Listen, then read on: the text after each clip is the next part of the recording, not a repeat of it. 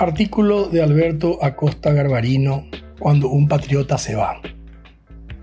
Cuando estaba por comenzar a escribir el artículo de hoy, recibí la inesperada y penosa noticia de la renuncia de Ernesto Bergen a la Dirección General de la Itaipú Binacional. La noticia es penosa para mí como amigo personal, pero mucho más penosa aún como paraguayo, que sueña un país mejor para nosotros y para nuestros hijos. Recordemos que Ernesto Bergen aceptó el cargo en Itaipú en un momento de gravísima crisis nacional debido a un acta bilateral de contratación de potencia de la binacional. Esta acta bilateral fue como un tsunami que hizo renunciar a nuestro embajador en el Brasil, Hugo Sayer Caballero, al canciller Luis Alberto Castiglioni, al director general de la Itaipú, José Alberto Alderete, y estuvo a un paso de llevarse por delante al mismo presidente Mario Abdo Benítez. En ese ambiente caldeado se le ofreció la dirección general de Itaipú a Ernesto Bergen, un empresario exitoso, una persona extremadamente ética y religiosa, que solamente por su gran patriotismo, me consta, aceptó tamaño desafío.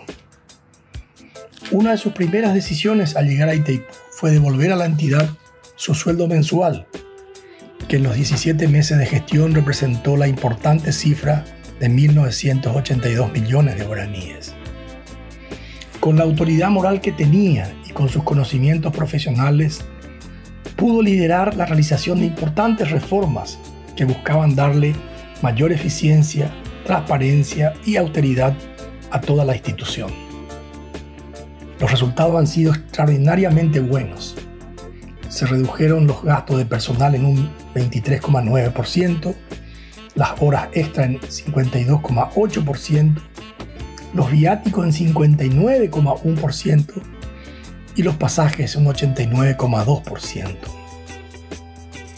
Todo lo ahorrado al disminuir estos gastos hizo posible un incremento histórico en los gastos de responsabilidad socioambiental, que tuvieron un crecimiento de un 31,2%, pasando de 92 a 121 millones de dólares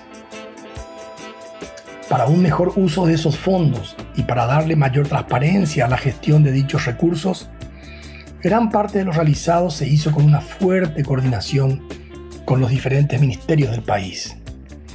Por ejemplo, con el Ministerio de Salud se coordinó la construcción y equipamiento de hospitales y unidades de salud de la familia. Con el Ministerio de Obras Públicas se coordinaron diversas obras de infraestructura como puentes, caminos y viaductos y con el programa de becas Carlos Antonio López, BECAL, la promoción de una política pública nacional de becas que permite la formación universitaria de jóvenes sobresalientes de escasos recursos. Por supuesto que una gestión que buscaba la eficiencia, la austeridad y la transparencia en una entidad que es la gran vaca lechera para muchos sectores políticos, sindicales y empresariales, era previsible que fuera a tener la crítica y la oposición por parte de dichos sectores. También era previsible que la incomodidad y la presión de estos sectores iba a aumentar a medida que se aproximaba el periodo electoral, con las elecciones municipales primero y con las nacionales después. Por último, era una utopía pensar que un gobierno tan débil como el de Mario Abdo Benítez iba a poder soportar dichas presiones y mantener por mucho tiempo una gestión transparente y ética en Itaipú frente a la diametralmente opuesta gestión populista y clientelar en Yacyretá. Esta olla de presión explotó con la renuncia de Ernesto Bergen, una renuncia que nos duele a todos los que soñamos con un Paraguay diferente al que tenemos hoy. Nos duele porque se va una persona decente, con una enorme vocación de servicio que ha tenido una gestión ética y eficiente. Es cierto que nos deja un legado que ojalá sirva de inspiración y ejemplo para mucha gente, pero duele profundamente cuando un patriota se va.